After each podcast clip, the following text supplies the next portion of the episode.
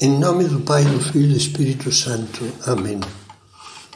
Vinde, Espírito Santo, enchei os corações dos vossos fiéis e acendei neles o fogo do vosso amor. Enviai o vosso Espírito e tudo será criado e renovareis a face da terra. Olha, dentre os bens que nós podemos fazer aos outros, qual acha que é o maior? O que torna a vida mais amável. Se fizermos essa pergunta a Nosso Senhor, Ele poderia dizer: Eu já lhe respondi através de todo o Evangelho. Em quase todo o Evangelho há passagens que falam por si. Vamos lembrar algumas. A primeira é a da cura de um paralítico realizada no começo da vida pública de Nosso Senhor. Atraído pela fama de Jesus, um pobre paralítico e mais quatro amigos decidem procurá-lo para lhe pedir a cura. Não podendo entrar na casa pela aglomeração do povo, que já se reunia à volta de Jesus, não podendo entrar, sobem ao terraço, abrem um buraco e por ali descem a maca com o doente até a presença de Cristo. Jesus, diz o Evangelho, vende, vendo a fé deles, disse ao paralítico: Filho, perdoados te são os pecados. Já reparou? Não fala da enfermidade. Mais do que a doença física, o que dói a Cristo é o pecado, a doença da alma. Por isso, Antes de mais nada, quer sarar essa alma com a graça do perdão. Esse é o maior bem. Depois, vai sarar também o corpo, dizendo: Levanta-te, toma teu leito e vai para casa. E o paralítico ficou curado. Uma outra passagem no Evangelho é o relato das andanças de Jesus pela Galileia, pregando e curando a muitos. Era o começo, nos começos da vida pública de Cristo. Num dado momento, vendo a multidão, Jesus ficou tomado de compaixão, porque estava, diz o Evangelho, enfraquecida e abatida, como ovelhas sem pastor, e começou a ensinar-lhes muitas coisas. Também é uma luz clara. A maior pena de Cristo é a desorientação espiritual e moral daquelas almas, com o risco de se perderem por não acharem o caminho de Deus. Para Jesus, não há maior miséria do que esta. Sim, o que causa a máxima dor de Jesus, o que o move à compaixão, é ver tantas almas perdidas, desorientadas, tantas ovelhas desgarradas. Ele veio para salvá-las. O Filho do Homem, nos dizia, veio dar a sua vida pela salvação de muitos. Veio para anunciar a todos que o reino de Deus está próximo e para os ajudar a entrar nele. Convertei-vos e acreditai, crede no Evangelho. Jesus sintetizou esta hierarquia de importâncias nos bens e nos males do homem com uma frase que já levou muitos à conversão. Que aproveita homem ganhar o mundo inteiro se depois perde a sua alma? Olha, reconheçamos que é frequente querermos bem as pessoas, desejar que tenham uma vida agradável, alegre, e, no entanto, esquecer-nos de que sem Deus todos os outros benefícios são efêmeros e decepcionantes. Que olhos tem o nosso amor?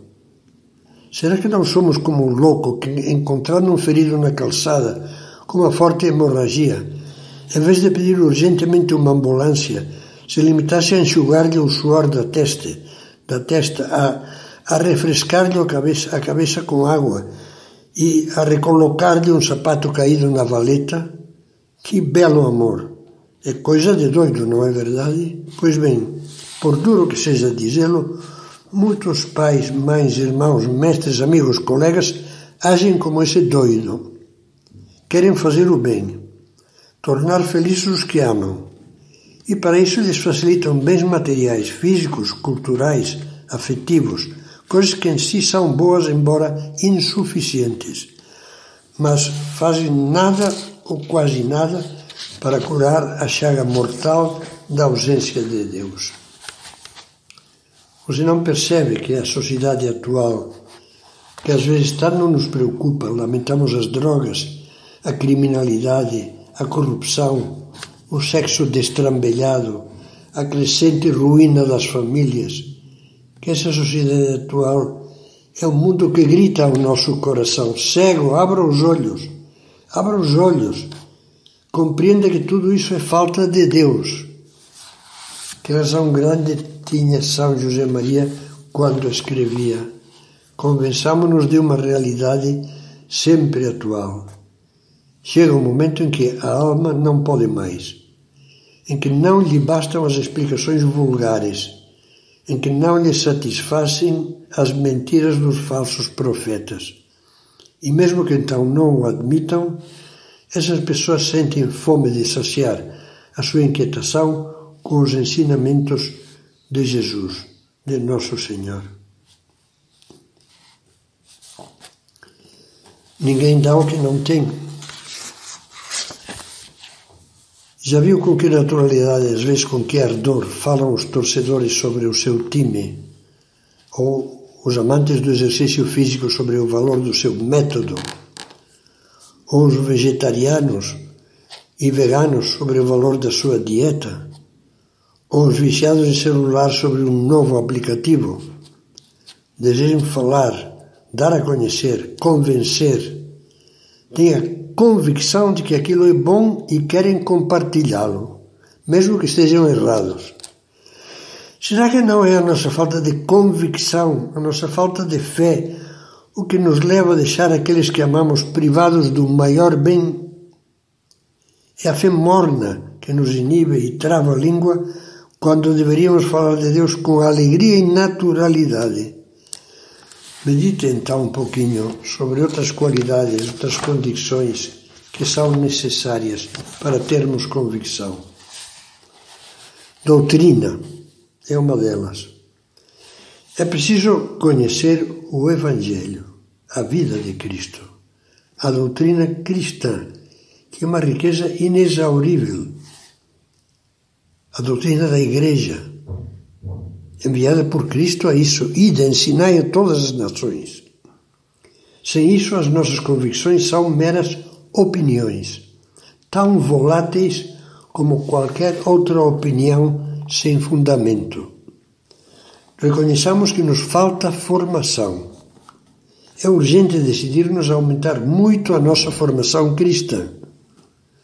Você entende que não podemos levar Cristo aos outros com entusiasmo se o conteúdo da nossa fé é tão pobre, tão pouco definido como uma nuvem ao vento, faz-nos muitíssima falta possuir, bem arraigadas na alma, na mente, as verdades luz do cristianismo, as ideias mestras da fé, tornadas dentro de nós certezas e assumidas na vida real como norte.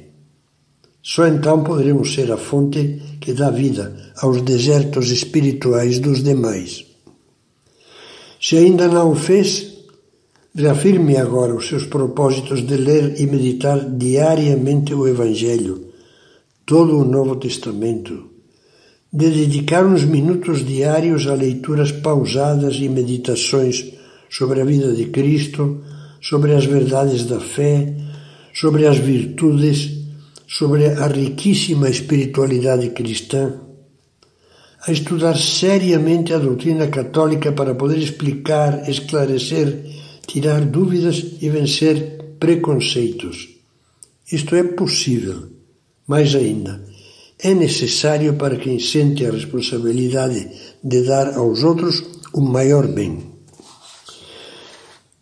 Algo de que precisamos também: calorias espirituais Estou usando uma expressão que usava São José Maria ao falar do apostolado. Ele escreveu no livro Caminho de quantas calorias espirituais perdão, não precisas e que responsabilidade tão grande se esfrias.